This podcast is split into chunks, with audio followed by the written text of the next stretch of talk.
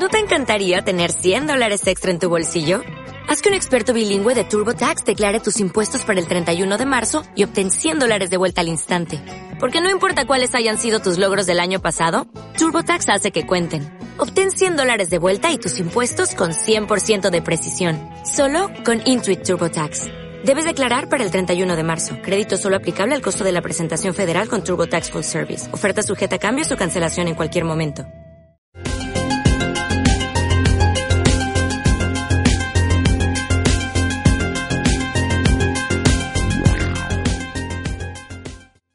Hola amigos, bienvenidos a mi espacio. Soy David Parcerisa y hoy nos encontramos nuevamente con Sola Imsa.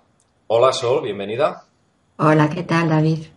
Bueno, como tú sabes, eh, la última vez que hicimos una tertulia, un debate, tú y yo, pues eh, generó mucha controversia, generó muchas preguntas sobre todo, y ha quedado mucha historia en el aire. Entonces, una de estas eh, em, partes importantes de todo este entramado que estuvimos hablando sobre el más allá y sobre, digamos, lo molesto que resulta eh, tener que asumir que no es suficiente con toda esta manipulación de esta matrix holográfica en esta tercera de 3D que estamos viviendo, que encima cuando nos morimos nos espera otra segunda tanda de manipulación. Entonces, claro, esto suena muy duro, muy fuerte, pero claro, eh, nos encontramos con demasiadas preguntas que no han sido respondidas. Y una de ellas es, lógicamente, ¿por qué tenemos que reencarnarnos tantas veces si es que realmente es así?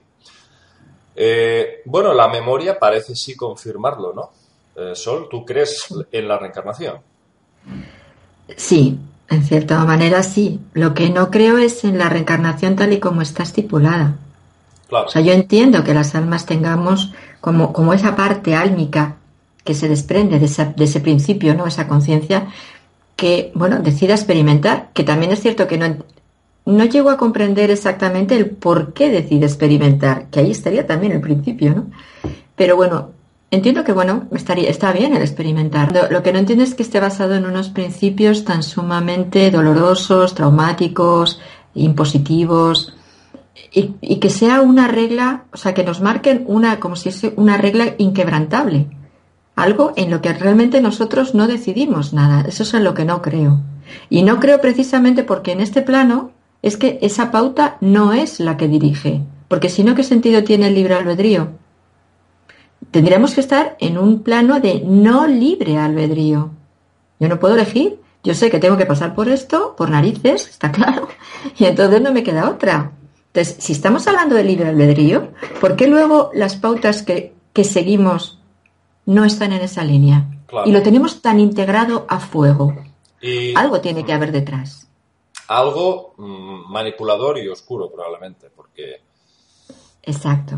Mm. algo manipulador y oscuro, muy oscuro, es decir, ahí tenemos eso, lo que hablábamos el otro día, ¿no? De esas mentes que están ahí, o, ese, o, ese, o esa eh, realidad paralela, o ese otro estado en el que somos las almas nos vemos ahí imbuidas y hasta que no entramos ya en una conciencia mayor, en un, en una, eh, ¿cómo decir? En una comunicación mayor con nuestro yo verdadero, no salimos de, esta, de este bucle. Claro. No podemos, porque no, no, sabemos cómo hacerlo. Eh, exactamente, y aparte, una de las cosas que también se pregunta mucho la gente es por qué tenemos la necesidad de reencarnarnos grupalmente. Claro, ahí hay otra. Eh, nos dicen que nos reencarnamos por grupos álmicos familiares. Bien, se puede entender. Y se puede entender porque es cierto que cuando en origen se crearon las almas, sí que hay, eh, y eso nos explica en la metafísica, pero la metafísica no es la que nos ha llegado, que es muy básica, sino más allá, en escuelas mucho más de sabiduría profunda, en lo que esa fuente primaria se dividió en una serie de fuentes, lo que llamamos los 24 rayos o las 24 energías creadoras. Bien, hay grupos álmicos, porque además sí que somos distintos unos de otros aunque luego al final sea el mismo, el origen sea el mismo, pero la manera de experimentarlo quizás no tanto. Eso es una cosa. Y otra cosa es lo que nos dicen de encarnar por grupos de almas. Ahí estaríamos hablando de que esos grupos de almas, en realidad lo que ha pasado es que hemos creado unos vínculos kármicos entre nosotros, que hasta que no terminemos de pulirlo no nos soltamos. Entonces mi pregunta es, ¿no es más fácil no crear vínculos, es decir, quitarnos el chip de crear vínculos entre nosotros como una manera de relacionarnos emocional y espiritualmente para luego seguir caminando juntos, es absurdo. Podemos seguir caminando juntos sin vínculos. Eso crea los grupos álmicos. Ahí. Pero eso también genera la pregunta, también forma parte de la manipulación que haya esos vínculos que nos van atrapando entre personas. Por ejemplo, eh, ¿cuántas veces nos ha pasado que, bueno, hemos conocido una persona con la que hemos tenido una relación amorosa y hemos dicho, yo estoy seguro de que te he conocido en una vida pasada. Esto me ha pasado a mí con muchas chicas. Sí. Y he sentido que yo conocía a esa chica en otra vida. Ya, y yo también. ¿Eso quiere decir que tenga que haber un vínculo, que venga por un vínculo? No. Explico. Energéticamente podemos tener una afinidad y eso eh, en una vida nos hace acercarnos a alguien. Ese será un, primer, un principio básico, ¿vale? Pero cuando hemos tenido toda una serie de vidas en las que hemos podido experimentar juntos, y no estoy hablando de vínculos, estoy hablando de experimentar juntos, de relacionarnos, de conocernos, de que esa energía realmente eh, como que nos resuene a familiar, y estoy hablando de energía, no de vínculo, cuando yo me encuentre con ese alma, la voy a reconocer. La voy a reconocer porque su energía me es familiar. Pero si yo tengo un vínculo además con esa persona, no solo es que la vaya a reconocer, es que me, estoy enganchada a, esa, a ese ser, a ese alma. Por lo tanto, me va a arrastrar su camino como a él le va a arrastrar mi camino, o lo que es lo mismo, mi vida o mi forma de pensar, de sentir, etcétera, le va a llevar hacia donde yo voy y a mí él me va a llevar a donde, a donde él va. Eso no estoy hablando de un resonar familiar, estoy hablando de una atadura que me está limitando mi camino, mi libre albedrío, mi libre decisión. ¿Por qué? Porque me estoy metiendo en lo que ese ser también quiere, propone o hace. Es decir, es, no es una relación destructiva. Exacto. Y esa sería la diferencia. Si no hay vínculos, la relación puede ser extremadamente afín, amorosa, eh, perfecta, en completa libertad, no limitante. ¿Por qué? Porque yo no voy a tironear. Imagínate que el vínculo es una cuerda, ¿vale? Que te ha agarrado un pie, por ejemplo, o una mano. Yo no voy a tironear de ti cada vez que me muevo o quiero algo, como él no va a tironear de mí. Sencillamente va a haber un compartir, un, un, sentirnos, un aceptarnos, pero sin más. Entonces, ¿qué pasa? Que tenemos el chip muy grabado de que si no hay vínculo, yo voy a perder a esa persona. Yo en los tratamientos que hago de psicoemoción, lo primero que hacemos es cortar los vínculos. Y muchas personas me dicen, es que si corto el vínculo, yo no voy a poder ver más a mi padre, a mi madre, a mi hijo, a mi, a mi pareja. Digo, al contrario. Entonces le vas a tener contigo por propia voluntad, no porque realmente haya una imposición entre los dos de ese vínculo o atadura que por narices, como yo me muevo, el otro viene conmigo. Cuando él se mueve, yo me voy. Somos marionetas entre nosotros. Ahí está la manipulación de la New Age. Ahí está. Porque eh, se pone como de moda dentro de estos grupitos eh, que es que tengo una deuda kármica con esa persona. Tontería. Es tontería. Eso es, es un programa que tengo ahí, pero a ver, tontería. Bueno, ni no tontería, voy a especificarlo bien. Tengo una deuda kármica con esa persona porque he creado un vínculo con esa persona y no lo he cortado. Yo mismo me, me he liado solo conmigo mismo, conmigo misma.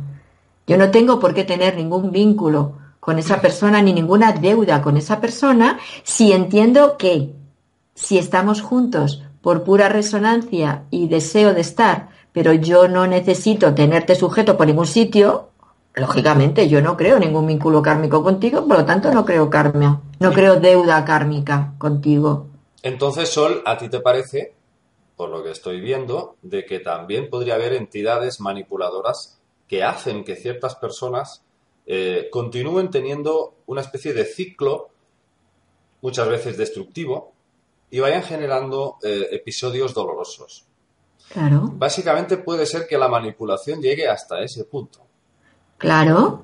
A ver, es que yo tengo que pagar porque en otra vida le hice sufrir mucho. Esto yo lo oigo así de veces. Es que yo tengo que pagar porque claro, es que en su momento, por ejemplo, le dejé de lado y entonces tengo, pero ¿cómo que tengo que pagar? No, yo tengo que reconocer que pude haber hecho algo erróneo en un momento puntual, esa energía la transmuto y adiós. Pero yo no tengo que pagar nada y yo no tengo por ese motivo que estar sometido a la voluntad de esa otra persona o estar atado a esa otra persona o tener que modificar mi camino porque me tengo que parar, porque me tengo que parar porque eh, con esa otra persona tengo algo pendiente. No, señores, yo camino. En las cosas en que me haya podido equivocar o haya podido, no sé, seguir un camino erróneo, transmuto, reconozco, transmuto y sigo mi camino. Yo no me paro con la culpa, la pena, el horror, la angustia de que es que tengo que pagar porque hice. No, eso es un error. Eso es una manera de seguir manipulándonos la cabeza. Ahí no hay libre albedrío, vuelvo a lo mismo. Pero no es el libre albedrío lo que hay aquí. Que claro me dirán, bueno, pero si el libre albedrío quiere decir que al otro le apetece matarme y me mata. Sí, está bien, está ahí. Vale. ¿Te apetece matar o me viola? Por ejemplo. Bueno, ¿y por qué no hacemos un trabajo de liberación de la carga mutua? En vez de, no, como me ha violado tiene que pagar. ¿Pero qué estoy haciendo? ¿Qué, qué, qué, esto estoy es La, esto es la ley del talión. La ley del talión. Claro. Ojo por ojo. Si me revientas un ojo, yo te reviento el tuyo. Exacto. Eso, eso es la, ley, pues vamos a decir, yaverista. ¿eh? Ahí. Y bueno, de ahí vienen muchos males. Desafortunadamente parece como que esa frecuencia, esa forma de conceptualizar el, bien y el mal, mm, de, de forma bastante radical, ha creado todas estas eh, sensaciones, mm, descompensaciones emocionales y sentimientos de culpa. Exacto. Entonces, claro, si también en el, en el más allá, vamos a decir, en otros estratos eh, de la realidad, en el astral, somos manipulados, la pregunta que se hace todo el mundo es, ¿cómo liberarse? ¿Cómo eh, dejar de estar sujeto a estas entidades que parece que nos van dirigiendo y nos van diciendo, no, es que ahora te toca reencarnarte porque tienes que pagar esto o tienes que aprender esto otro. Pero claro, tú le podías decir a ese ser, oye, chato, que es que ya llevo mil vidas aquí, que sube, que baja, que va, que viene. A ver qué es lo que tengo que aprender, tanta leche, ¿no? Hablando claro. Entonces, la, pregunta directamente viendo al grano sería esa, ¿no? ¿Cuál sería el proceso eh, mental, espiritual, energético, emocional para liberarse y decir, voy a decidir. Y, claro, y luego otra cosa. Mucha gente también dice, ¿a dónde tengo que ir? Yo pienso, es una sensación mía, de que no se trata de ir a ningún sitio, simplemente se trata de no salirte de tu centro, no perder tu centro. Exacto. Porque en el momento que tú cedes tu propia libertad y estás eh, de alguna forma haciendo lo que otros te están diciendo que tienes que hacer, ya estás rompiendo con tu, con tu ser interno, con tu yo superior. Entonces, ¿cuál sería la clave para salir de esto? Exacto, estar en tu centro, tú lo has dicho. Es decir, estar contigo. A ver, lo más importante para no salirte es saber qué es lo que quieres, hacia dónde quieres dirigirte y no permitir ser em, em, vapuleado o manejado o llevado a donde tú no quieres ir. Eso es básico. Entonces, si yo eh, tengo claro que quiero ser dueño de mi, dueña de mi propia vida y quiero conectarme con mi verdadero yo, mi verdadero ser consciente, es muy difícil que te manejen. Claro, para esto dices, bueno, entonces te puedes volver muy egoico. Solamente lo que tú piensas, sientes o haces es lo correcto. No, es que cuando uno está conectado con su verdadero ser, el ego, el ego mal canalizado, desaparece. Porque entonces tienes claras las cosas. A ver, estamos con el concepto aquí de, el, por ejemplo, el saber no es conocimiento. El saber es cuando uno lo que sabe lo experimenta, lo siente, lo asienta profundamente y entonces le resuena y realmente lo considera su verdad, ¿no? Pero cuanto conforme uno está más conectado con su verdadero yo, con su verdadero ser, cada vez nos hace menos falta saber cosas, porque ya las sabemos. Es como ese algo más perceptivo, ese algo más intuitivo que está ahí y que no nos hace falta para poder defendernos ante cualquier persona o ante cualquier expresión, tener que ir a un libro a poner un párrafo de que haya escrito otro para poder decir es que esto es así. No, señores, eso para ese señor que lo escribió, o para esa persona, o para esa creencia será así, pero para ti no tiene por qué ser así porque ese Señor lo diga, sino porque en tu interior, en tu verdadero ser, en tu verdadero ser profundo, tú sientes cómo es eso. Entonces la única manera es conectar con uno mismo y dejarnos de mirar fuera. Empecemos a mirarnos dentro y dejémonos de, de, otro tipo de historias que nos comen el coco y que realmente nos llevan a donde no tenemos que ir. Y también estamos... y, además, y perdona, y, además ni que nos ni, permitir que nos culpen, ni permitir que nos digan que es que esto nos va a llevar al infierno, o que estamos del lado de los de los cuernos, o que estamos del lado de los de los no sé cuántos, no señor. Cuando uno está claro en sus historias, está claro en sus historias. Y eso hace que nos conectemos con el verdadero ser. Y se acabó. Cuando vamos al otro lado, estamos lúcidos. Y ahí está el error. Si nos vamos no lúcidos, buscando que venga nuestro padre, nuestra madre, nuestro hermano, nuestro amor, nuestro tal, lo más probable es que nos, lo que nos venga no sea ese ser. ¿Por qué? Porque lo que no nos damos cuenta es que cuando yo me voy al otro lado, con quien únicamente tengo que desear encontrarme es conmigo, con mi ser auténtico, no con otros personajes que nos colocan muchas veces y no son reales. Bueno, eh, esto ha sido realmente una respuesta bastante aclaradora o, contundente. Eh, cuanto menos para reflexionar bastante. Claro, de alguna manera parece como que en el momento de morir, las circunstancias que envuelven ese momento, eh, para algunos tenebroso, terrible, espantoso, para otros mágico y liberador, es vital en la forma en la que morimos, ¿verdad, Sol? Porque eso determinará buena parte de lo que a partir de ahí eh, tomemos como, como rumbo, como rumbo de existencia. Claro, de alguna forma nos estás diciendo que si tú estás desesperado para hablar con fulano de tal, o el amor de no sé cuántos, o mis padres o mis abuelos, eso de alguna manera hace que conectes con la energía de la desesperación, no con la energía de la verdad. Porque lo primero que deberíamos hacer es encontrarnos eh, con nosotros mismos alineados a nivel emocional, entender, comprender que de dónde venimos y hacia dónde nos estamos embarcando. Una vez se produce esa claridad conceptual, entonces, vale, podemos hablar de padres, podemos hablar de hijos y podemos hablar de amores perdidos. Pero el momento importante e integrador es ese, ¿verdad? Exacto, pero es que para eso lo que deberíamos de aprender es a morir. Nos tenemos que preparar para morir. El concepto de la muerte todavía no está, fíjate, con todo el tiempo que ya vamos avanzando, es cierto, pero todavía no está bien, bien asumido, bien entendido lo que representa morir. Realmente morir no es más que cambiar de estado. Morir, en realidad, sería, vuelvo a mí. Porque cuando yo encarno, me separo de mí esa parte, esa esencia que es el alma, se separa de mi conciencia. Cuando mi cuerpo para, mi doble etérico se diluye, mi emocional ya desaparece y mi mental también, ¿qué hago? Vuelvo a mí. Entonces es el retorno a mi persona, a mi, a mi persona, no a mi ser, a mi conciencia auténtica. Ahí es donde no nos perderíamos, por eso pienso que hay que prepararnos para morir. Para entender este concepto, si te vas desesperado, si te vas revelado, si te vas con un apego fuerte a todo lo que representa esto, primero que no te vas, te quedas en los planos de tercera energéticos, ¿vale? Sutiles, no te vas. Y segundo, es que te vas en una condición que no es la adecuada para que tú puedas conectarte. Entonces te pierdes. Y es que esto lo he visto mucho y es muy triste, porque las almas se pierden. Bueno, Entonces, claro de hecho, el sistema, el sistema, digamos, terapéutico, que es la psiquiatría, la psicología, lo que hace cuando una persona sufre una pérdida es eh, intentar un proceso de aceptación y punto, nada más. ¿eh? Se, ha muerto, se ha ido y ya está. Tú sigue con tu vida y tal. Pero no hay una comprensión profunda de cuál es la eh, estructura real que hay detrás de esa pérdida ni tampoco de la actitud que tú deberás tomar en el futuro cuando tengas que partir. Entonces, claro, sin ese sistema terapéutico eh, de verdadera ayuda, eh, vamos mal.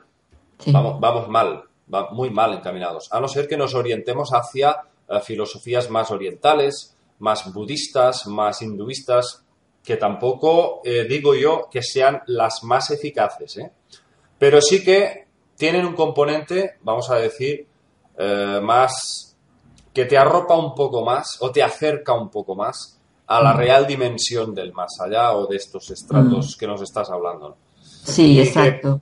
y a mí me gustó mucho lo que dijiste en el anterior programa, Sol, porque dijiste que cada uno de nosotros va hacia el lugar en donde está él vibrando. Todo lo que tú has generado como vibración, resultado de tus pensamientos y emociones, ahí es donde vas a ir. Si eres un asesino repugnante, pues vas a ir hacia una realidad donde todo es, pues eso, sangre, violencia y crimen. Pero si eres un ser evolucionado, un ser con sentimientos, un ser generoso, pues vas a realmente hacia un reino de luz en donde ahí está esa frecuencia, ¿no?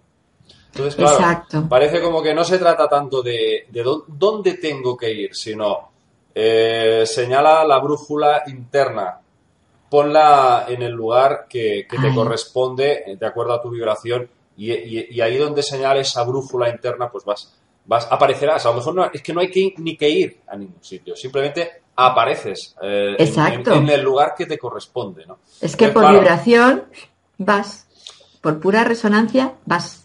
Claro, y, entonces, ¿qué, ocurre con el túnel? Mucha gente dice, no, ya no vayáis a la luz, eso es un cuento ya.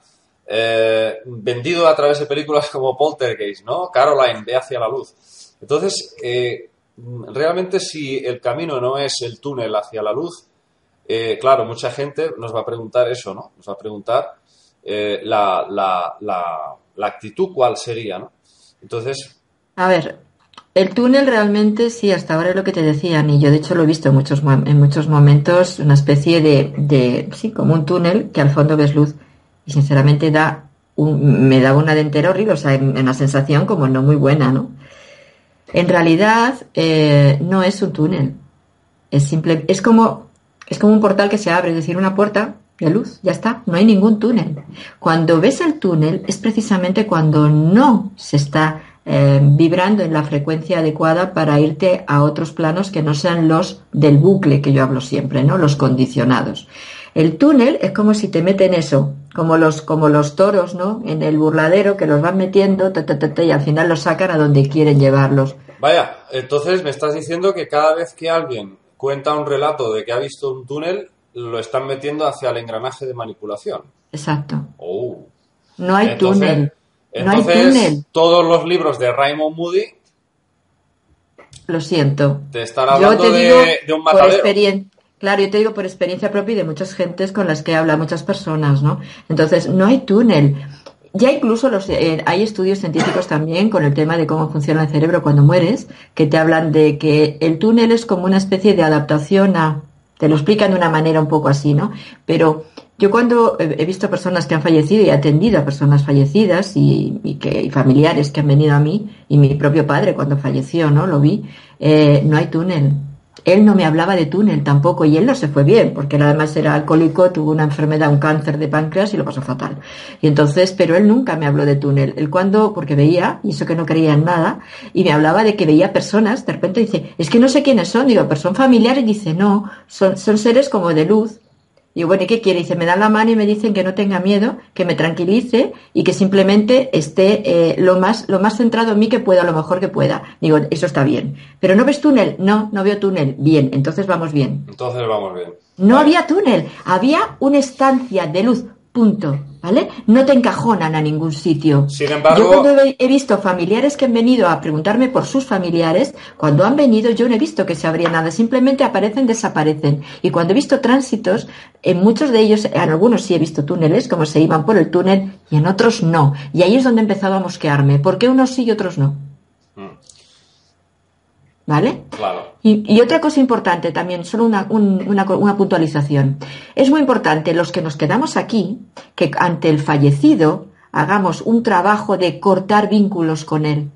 un trabajo de liberación de ese alma. Ah. Porque si no hacemos ese trabajo cuando estamos aquí, cuando nos vayamos para allá, vamos a seguir con ese vínculo y vamos a entrar en lo que tú decías del grupo de almas que tenemos que pagar unos detrás de no, liberemos, no, cortemos esos, esos vínculos, hagamos un trabajo desde el corazón verdadero, desde el ser verdadero, de yo te libero y me libero de todo lo vivido. Me da igual lo que me hayas hecho, sigue tu camino, yo seguiré el mío, no quiero que haya más vínculos, más anclajes, más dependencias, más tironeos, más nada. Tú sigue, tú te puedes ir por un lado, yo por otro. ¿Por qué en la siguiente vida tengo que venir contigo otra vez? A pasar por lo mismo o peor. es que esto no acaba nunca corto, libero, adiós. Bueno, Sol, tendremos que seguir, eh, desde luego, indagando, pero quizás en un aspecto más eh, de conciencia, de estados elevados de conciencia. Sí. ¿Eh? Por ahí podemos hablar en siguientes videoprogramas. Muchas gracias por tu, por tu charla. A ti, David. Y nada, nos seguimos viendo. Y a vosotros también daros las gracias por seguir, digamos, pues con vuestra fidelidad nuestros trabajos. Os mando un abrazo a todos, amigos. Hasta la próxima. Un abrazo para todos y gracias.